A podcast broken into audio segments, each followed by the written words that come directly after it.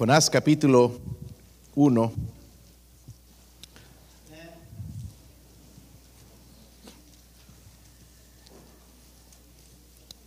Vamos a leer dos versículos nada más, hermanos. Después vamos a sacar un mensaje aquí, una aplicación para nosotros, esperando que Dios nos hable. El versículo 5 y 6, yo leo el 5 y todos juntos leemos en el 6. ¿Sí lo tienen, hermanos? Dice, y los marineros tuvieron miedo y cada uno clamaba a su Dios. Echaron al mar los enseres que había en la nave para descargarla de ellos. Pero Jonás había bajado al interior de la nave y se había echado a dormir. Y el patrón de la nave se le acercó y le dijo, ¿qué tienes, dormilón? Levántate y clama a tu Dios. Quizás Él tendrá compasión de nosotros y no pereceremos. Como que no hubo mucha fuerza, hermanos. Vamos a leer ese último versículo otra vez. Eh, dice ahí el versículo 6, y el patrón de la nave se le acercó y le dijo, ¿qué tienes, dormilón?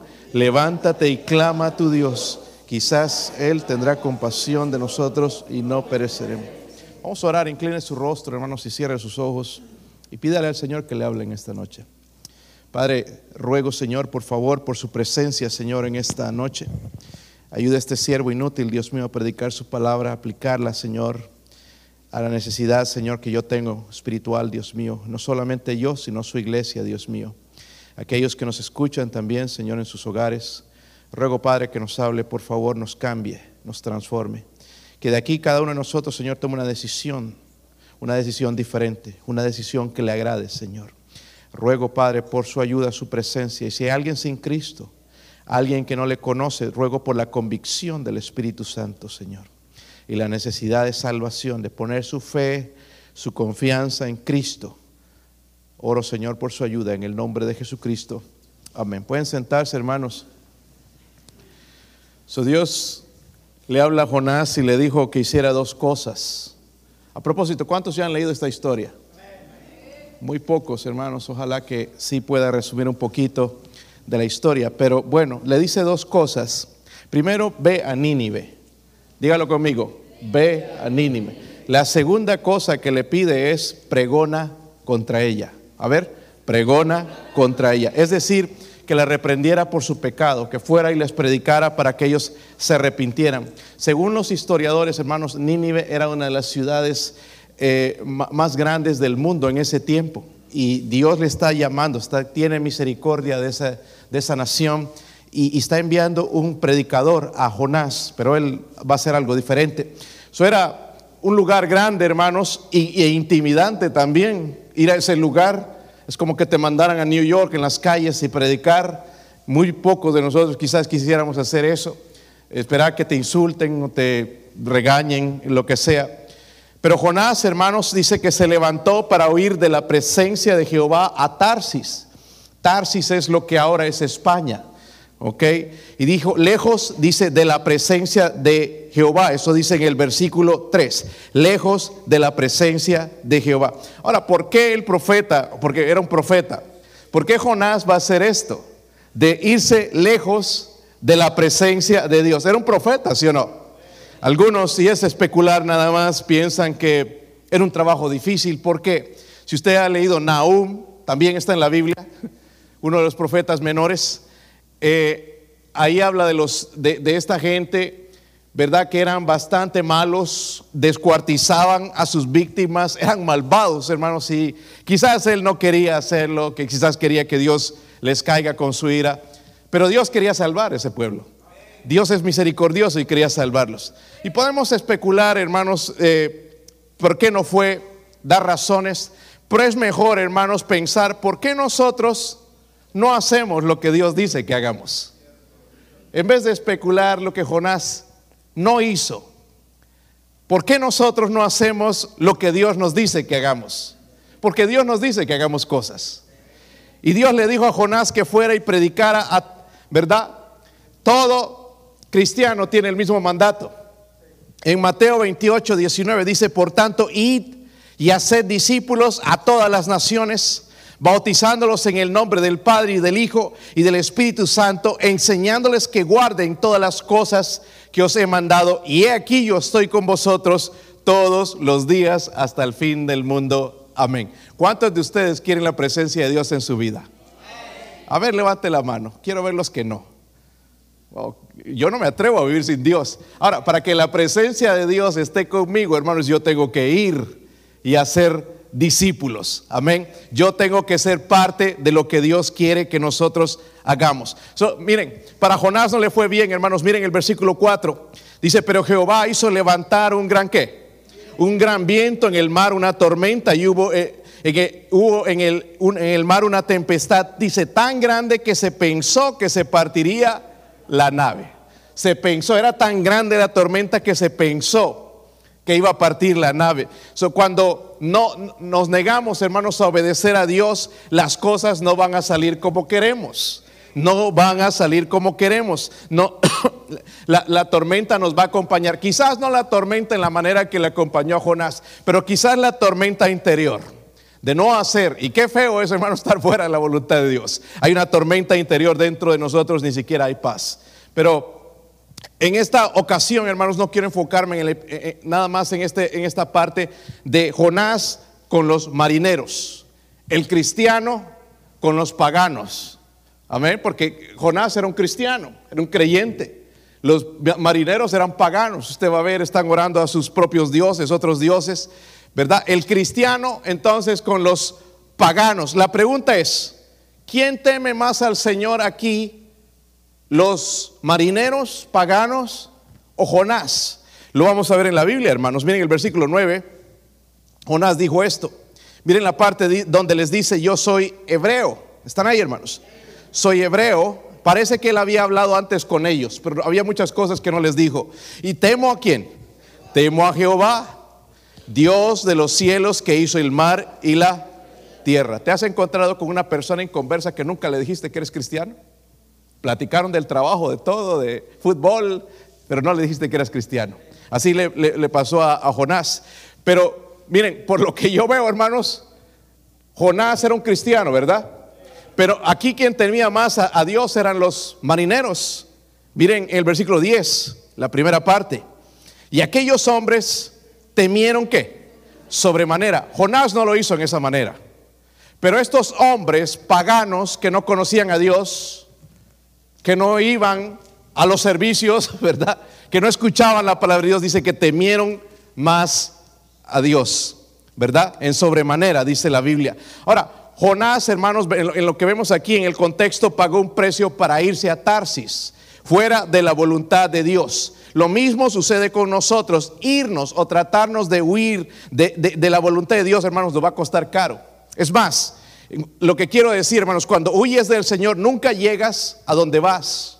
Nunca vas a llegar donde vas y siempre pagas tu propio pasaje. En otras palabras, nos va a costar apartarnos de Dios. Nos va a costar algo, va a tener sus consecuencias. Pero aquí vemos, hermanos, que Dios puede usar a un pagano porque el mensaje es ese. Nunca uso un pagano usando como un ejemplo, pero aquí, hermanos, paganos educando a un cristiano dormilón. Sucede eso a veces. Sucedió a Jonás. Ojalá que no nos suceda a nosotros. Que un pagano, un incrédulo nos dé una lección de cómo obedecer a Dios. miren el versículo 6. Si lo tienen, hermanos. Y el patrón de la nave se acercó y le dijo, ¿qué tienes, dormilón? Levántate, clama a tu Dios, quizás Él tendrá compasión de nosotros y no pereceremos. Ahora, veamos las lecciones, lo que le están enseñando, hermanos, a Jonás y lo que nos va a enseñar Dios a nosotros a través de estos hombres. Número uno, la Biblia dice que ellos tuvieron qué? Tuvieron, miren el versículo 5, dice, y los marineros tuvieron, tuvieron, ¿saben que estos marineros eran gente experta en lo que hacían? No eran ahí, hermanos, unos principiantes que agarraron un barco y se metieron a tratar, eran gente experta. ¿Habían visto tormentas antes? Sí. Pero sabían que esta tormenta era diferente. Porque esta tormenta venía de parte de Dios. Amén. Ellos sabían que algo no estaba bien en ese lugar. Estaban con miedo, estaban asustados. En otras ocasiones quizás tuvieron victoria, triunfaron. Pero en esta ocasión, hermanos, ellos tuvieron, dice que, miedo. Hermanos, mire lo que Dios nos advierte en Primera de Pedro 4, versículo 7.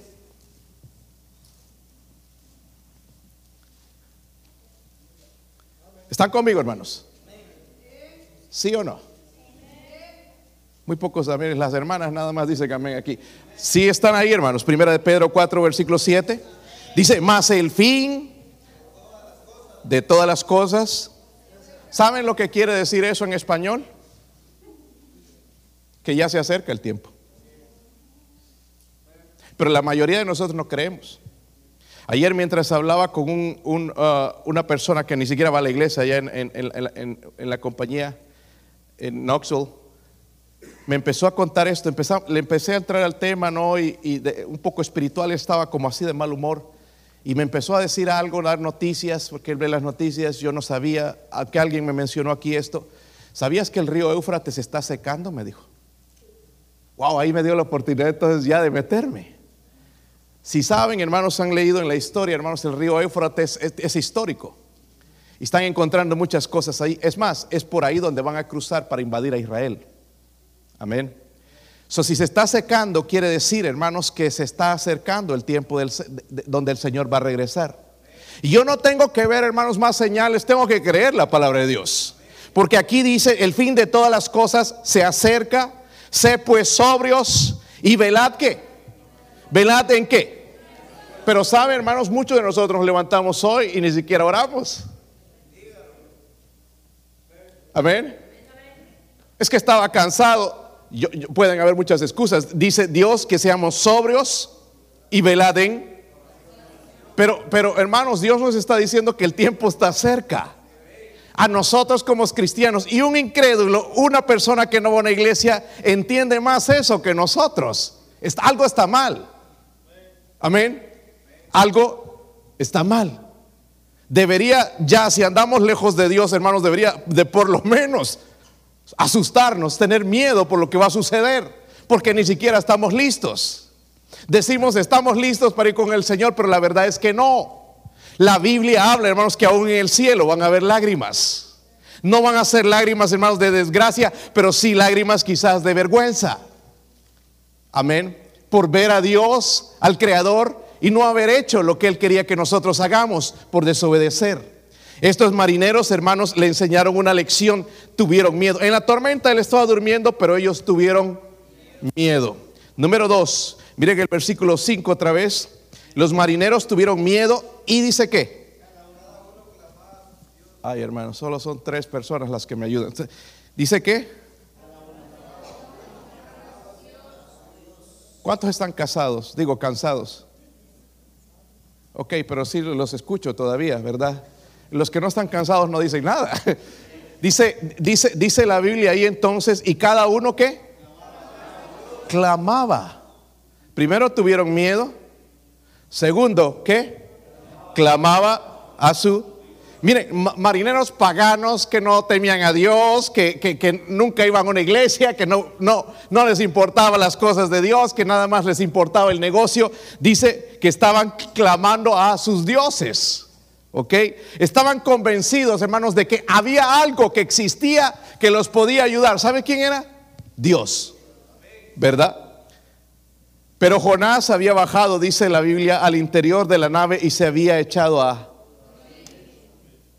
dormir. Se fue bajo la cubierta, hermanos, ignorando la tormenta y la vida de esos hombres estaba en peligro. Lo que Jonás estaba haciendo, hermanos, al hacer eso estaba dando un paso a la muerte. Porque él conocía al Dios verdad. Es más, era un profeta. Amén. Yo no puedo, no me cabe en la cabeza, hermanos, cómo nosotros, a veces yo me siento de esta manera, cómo podemos dormir cuando hay gente que está pereciendo yendo al infierno. ¿Cómo podemos dormir en paz?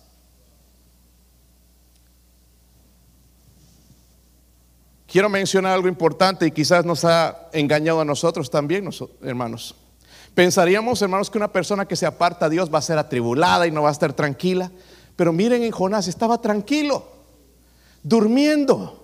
Y he tratado llorando, Señor, ¿por qué es que él estaba tranquilo en este momento? ¿Acaso cuando uno se aparta, uno se siente incómodo? Pero en Efesios 5 leí esto. Dice, por lo cual dice, despiértate tú que duermes y levántate de los muertos y te alumbrará Cristo. Quizás la razón porque él no había sentido, bueno, Dios, Jesús es la luz, ¿verdad? Si, si Él es la luz, quiere decir que hay tinieblas. Pero las tinieblas no son de Dios, es Satanás. Él andaba tan mal, hermanos, quizás apartado de Dios, había decidido, se alejó de Dios, que ya incluso ni su conciencia le decía, estás haciendo mal. Quizás dentro de él estaba pensando, no, estoy haciendo lo correcto, voy a ir a España, allá voy a hacer la obra, pero Dios lo quería en Nínive. A ver, y aunque a él le parecía inseguro ir a Nínive, el lugar correcto y el lugar perfecto era Nínive. Amén. Y hermanos, después lo que sucedió ahí fue un avivamiento y ni aún así estaba contento. So, sí, quizás, hermanos, la luz de Cristo ya no alumbra y donde no hay luz hay tinieblas. Amén. Los paganos dicen el versículo, que, versículo 14, mire lo que estaban haciendo mientras el otro dormía. Entonces, ¿qué? Clamaron a quién? A Jehová. Wow. Y dijeron, te rogamos ahora, Jehová, que no perezcamos nosotros por la vida de este hombre, ni ponga sobre nosotros la sangre inocente, porque tú, Jehová, has hecho como has querido. Ahí habla hasta de la soberanía de Dios. Ellos entienden la soberanía de Dios. Pero ¿saben qué, hermanos? No sé si lo nota, pero estos paganos estaban más preocupados por la vida de otros que Jonás mismo. Miren, es una vergüenza decirlo, y yo, estoy agradecido por los enfermeros, doctores que hay en los hospitales. Algunos de nosotros les damos duro, pero ellos están ahí, hermanos, para servir a la gente. Y hacen todo su esfuerzo ahí para salvar la vida de una persona. Hacen esto, les ponen medicamentos, les aplican, tratan de salvar una vida. ¿Sí o no? Y para mí, hermanos, no, no, entra en mi cabeza que nosotros conociendo a Dios, teniendo el Espíritu Santo, nosotros no tengamos la pasión que ellos tienen por la gente. ¿Se murió? Ah, sí, se murió, pobrecito, qué tristeza, qué lástima, hay una dos lágrimas y punto. Si en verdad nos duele, hermanos, ¿por qué no clamamos a Dios? ¿Por qué no oramos por un avivamiento? Primeramente en nuestro corazón. No estés pidiendo en la iglesia, en tu corazón. Yo no me atrevo a pedir avivamiento por la iglesia si no hay avivamiento en mi corazón. Si no hay avivamiento en mi hogar, ¿cómo voy a pedir avivamiento en la iglesia? Amén. Necesitamos orar, hermanos, por avivamiento en nosotros. Y los paganos, hermanos, clamaron a Jehová y dice, te rogamos, aún estaban rogando al Señor, que pensar de comer nada en ese momento, orar a Dios, que haga algo, clamar esto para salvar estas vidas. Alguien haga algo, la gente se está yendo al infierno. Vamos los sábados a hablar de Cristo a la gente. Busca un día esta semana, ve con tu familia después del trabajo, bañate, lleva unas donuts o algunas tortillas y visita a alguien y diles y háblales de Cristo. Podemos hacer eso, hermanos. Pero llegamos a la casa, ya nos metemos al teléfono, al televisor y sálvese quien pueda. Y los paganos están trabajando hasta la una, dos, tres de la mañana en los hospitales para salvar vidas. Y nosotros estamos hasta esa hora en el teléfono o en el televisor sin importarnos lo que está sucediendo alrededor. Hermanos, ¿cuántos creen que Cristo salva? ¿Cuántos creen que hay un infierno? ¿Por qué no hacemos nada al respecto? Algunos de nosotros nunca cargamos un folleto, ni siquiera hemos repartido un folleto. ¿Sabe por qué? Porque no nos interesa. Lejos de la presencia de Dios, tratando de ir lejos de la presencia de Dios. Miren Jonás 2, versículo 8.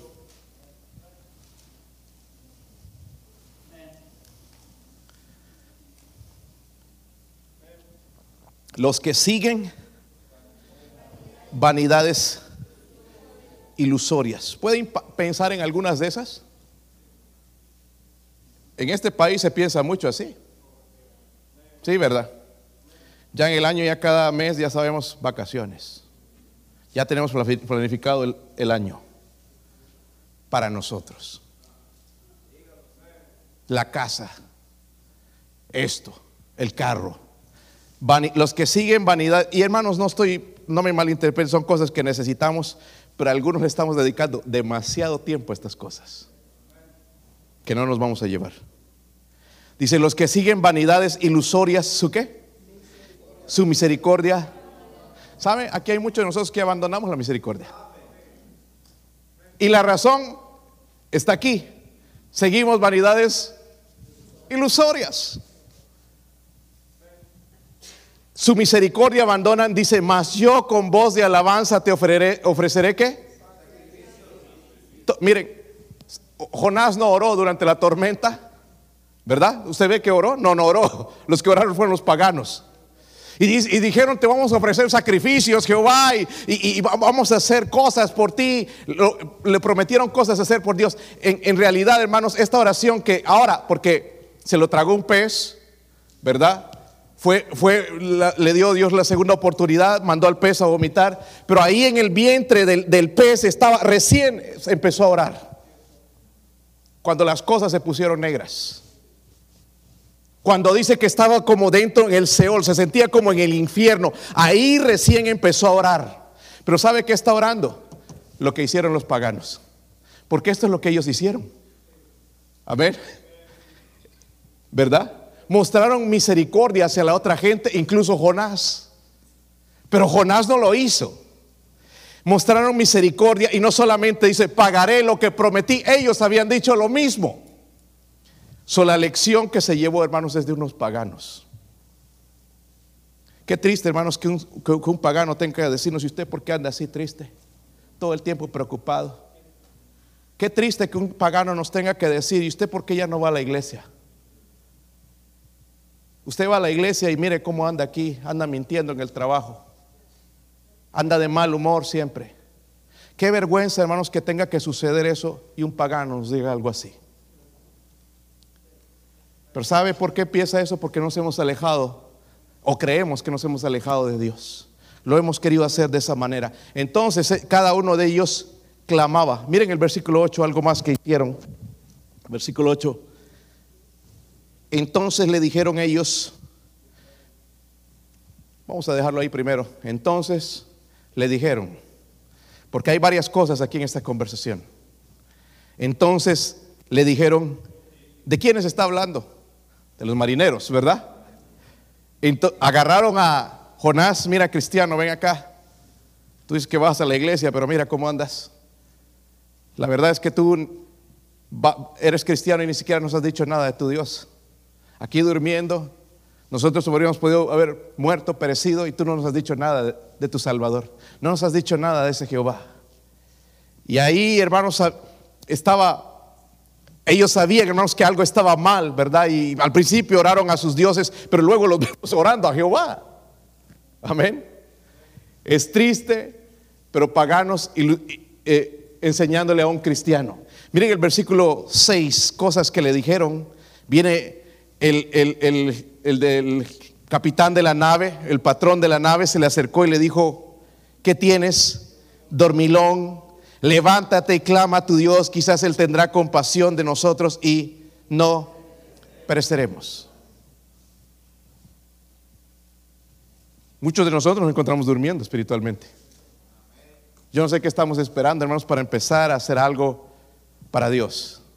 Niños deberían traer a niños a la iglesia, jóvenes deberían traer jóvenes a la iglesia, los adultos, ni qué decir, deberíamos ser ejemplo. Hablarle a la gente de que hay un peligro, hay un, hay un final y se está acercando, pero hay un Dios misericordioso que nos está esperando con los brazos abiertos, pero nosotros estamos ocupados en nuestras cosas y estamos ignorando lo que Dios dice. Estamos igual que Jonás. Y él nos preguntaría a nosotros, marineros, ¿qué tienen dormilones de la iglesia bautista de la fe? ¿Por qué no van y salen si ustedes tienen un mensaje? El día domingo, hermanos, que prediqué estos mensajes, al día siguiente hubo otra matazón allá en Illinois. Creo que fue en San Luis, ¿verdad? Eh, otro joven que mató a una muchacha, un profesor. Y esto va a continuar. Y, y, estos políticos le van a echar la culpa a las pistolas, que no hay que dar pistolas. Estos van a buscar cualquier cosa para matar a la gente. El problema no está en las pistolas, está en el corazón del hombre. Y si no salimos nosotros y les hablamos a la gente que se nos está viniendo, hermanos, nos van a atacar, nos van a matar a nuestros hijos, los van a llenar de drogas porque nosotros no queremos ir y llevar el Evangelio. Estamos durmiendo. Ay, pues allá cada quien se muera. Mira, hay vecindarios aquí que ya están llenando de drogas. ¿Sabían eso, hermanos?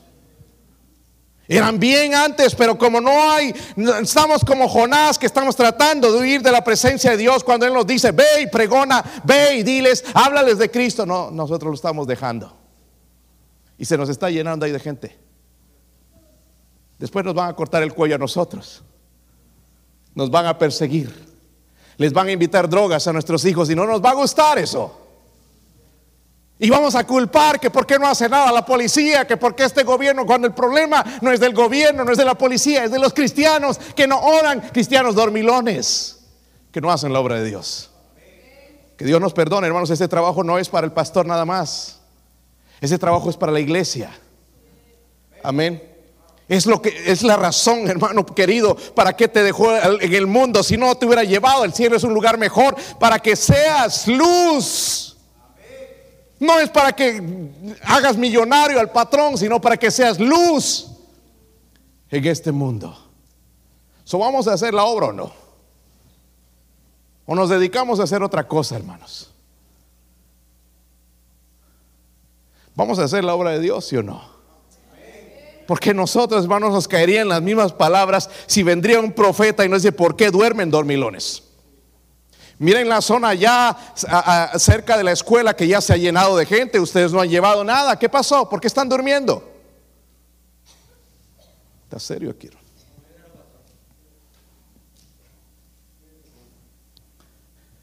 Versículo 8 también dice, decláranos ahora por qué nos ha venido este mal. ¿Sabes que la gente pagana nos decía, algo está pasando, ¿por qué está sucediendo todas estas cosas? ¿Por qué les decimos? Por culpa del pecado, ¿verdad? Y ahí les podemos hablar de Cristo y darles el mensaje. Versículo 10. Les pregunta, y aquellos hombres temieron en gran manera y le dijeron, ¿por qué has hecho esto? Aún ellos, hermanos, se preguntaban por qué un cristiano no estaba orando cuando debería estar orando. ¿Por qué un cristiano no estaba ganando almas cuando debería estar ganando almas? Porque Jonás debería, ya que andaba perdido ahí, debería ponerse a haber hablado a estos marineros, decirles, ¿sabe qué? Desde el principio hablaron otras cosas, hablaron del costo del pasaje, wow, qué caro el pasaje, pero bueno, ni modo, habrá un lugar aquí para dormir. No les dijo, soy profeta, soy cristiano, temo a Dios. Saben, la única manera de poder ir al cielo es si ustedes se arrepienten, arrepiéntanse. Con ese mensaje Dios me envió a Nínive. Pero le dijo absolutamente nada de eso. ¿Y eso por qué has hecho esto? Me imagino al hombre en el infierno, el rico en el infierno diciendo, ¿por qué me han hecho esto? Nadie me habló. Nadie me dijo. Nos ha enseñado mal, creo hermanos, de que el trabajo es para los misioneros, los pastores, evangelistas. Y la obra es de todos nosotros. Usted puede ir a la familia, a un amigo, al vecino, una tarde. Dígale, le habla, siquiera para establecer la... Mire, no le hables de Cristo la primera vez si tiene tanto miedo. Pero ve a establecer una relación, una amistad. No le vas a caer a alguien que no conoces. Si tú te mueres hoy, ¿dónde te vas a ir? Te va a agarrar y te va a sacar de la casa. Tenemos que ser sabios, hermanos. Establecer una relación con la gente. Empezar a hacer amistad. Le llevas ahí algo. Y no sea tacaño, hermanos. Invierta ahora algo. No te vas a morir si le llevas una cosita. Y le dice, después del servicio te llevo al chino. O donde quiera ir. Si es al rodicio el brasilero allá, que cuesta 50 dólares el plato, lo llevas allá. Pero no llevas a nadie más en la familia, porque obviamente, y que coma él, así 50 dólares. No, yo nada más agua. Hermanos, si el mundo invierte tanto dinero, miren, estos políticos están gastando tanto dinero hoy en sus campañas para llegar al poder. Y nosotros, hermanos, tenemos un poder dentro de nosotros que se llama el Espíritu Santo. Ese poder puede cambiar a la gente. No necesitaríamos estar llorando. Hay que va a entrar de político y estamos esperanzados de que el político va a cambiar las cosas y el político no va a cambiar las cosas, hermanos. Lo que va a cambiar las cosas es Dios en el corazón de la gente. Se preguntaba cómo un cristiano se puede rebelar contra Dios. Nunca les explicó que era un profeta, que había sido enviado a Nínive. Y por ahí hubiera empezado. ¿Saben que soy un profeta? Me envió a predicar un mensaje, de, predicarle a Nínive que se arrepientan porque están en pecado, pero hay un Dios misericordioso que los quiere salvar y los quiere perdonar. Ahí estaba el mensaje.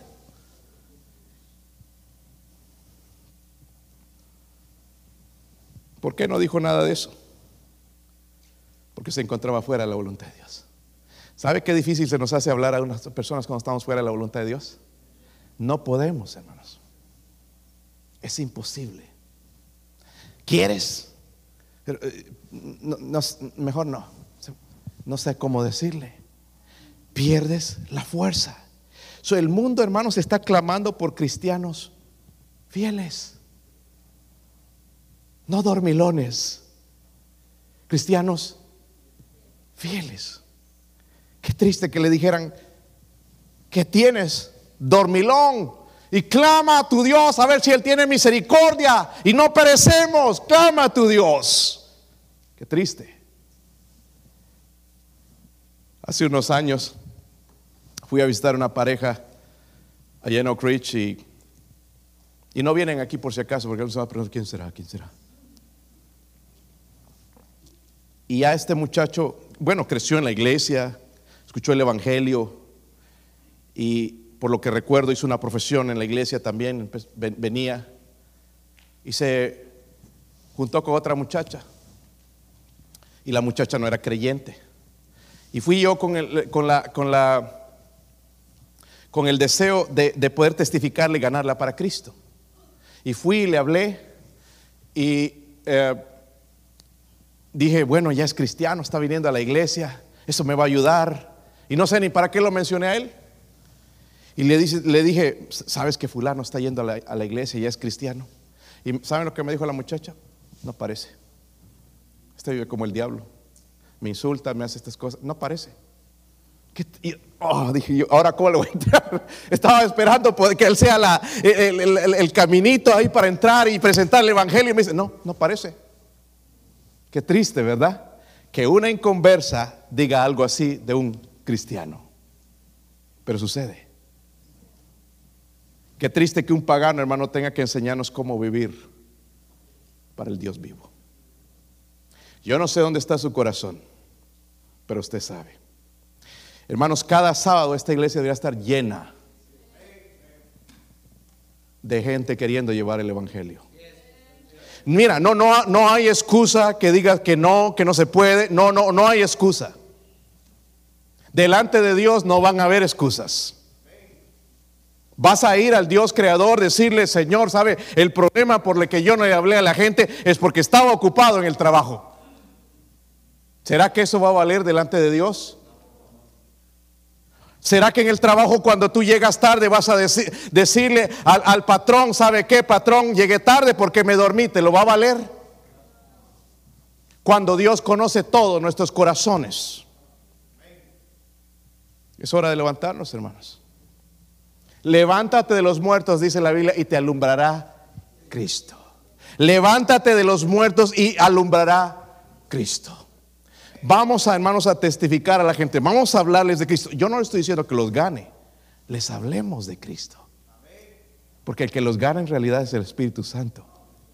Y quizás Dios ahí, hermanos, en, como le dio la oportunidad al hermano Marvin, hermanos, en el día sábado, hablar a este grupo de hombres, hermanos, cuatro de ellos recibieron a Cristo. Y ellos mismos decían cómo, cómo Dios preparó las cosas. Ellos mismos le estaban diciendo a Él. Justo en ese momento que llegamos y ahí llegan ustedes y nos empiezan a hablar de Cristo. Esa fue una cita divina, pero alguien que estuvo dispuesto a llevar el Evangelio a ese lugar. Imagínense los lugares que dejamos y nunca llegó nadie.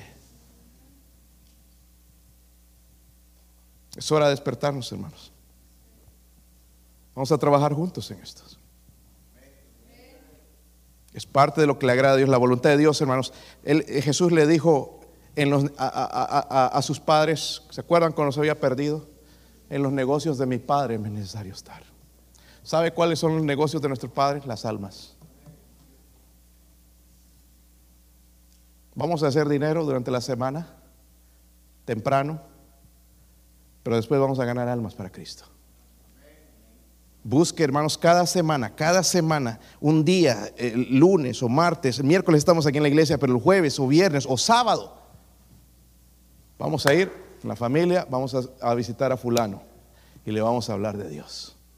Los vamos a traer a la iglesia.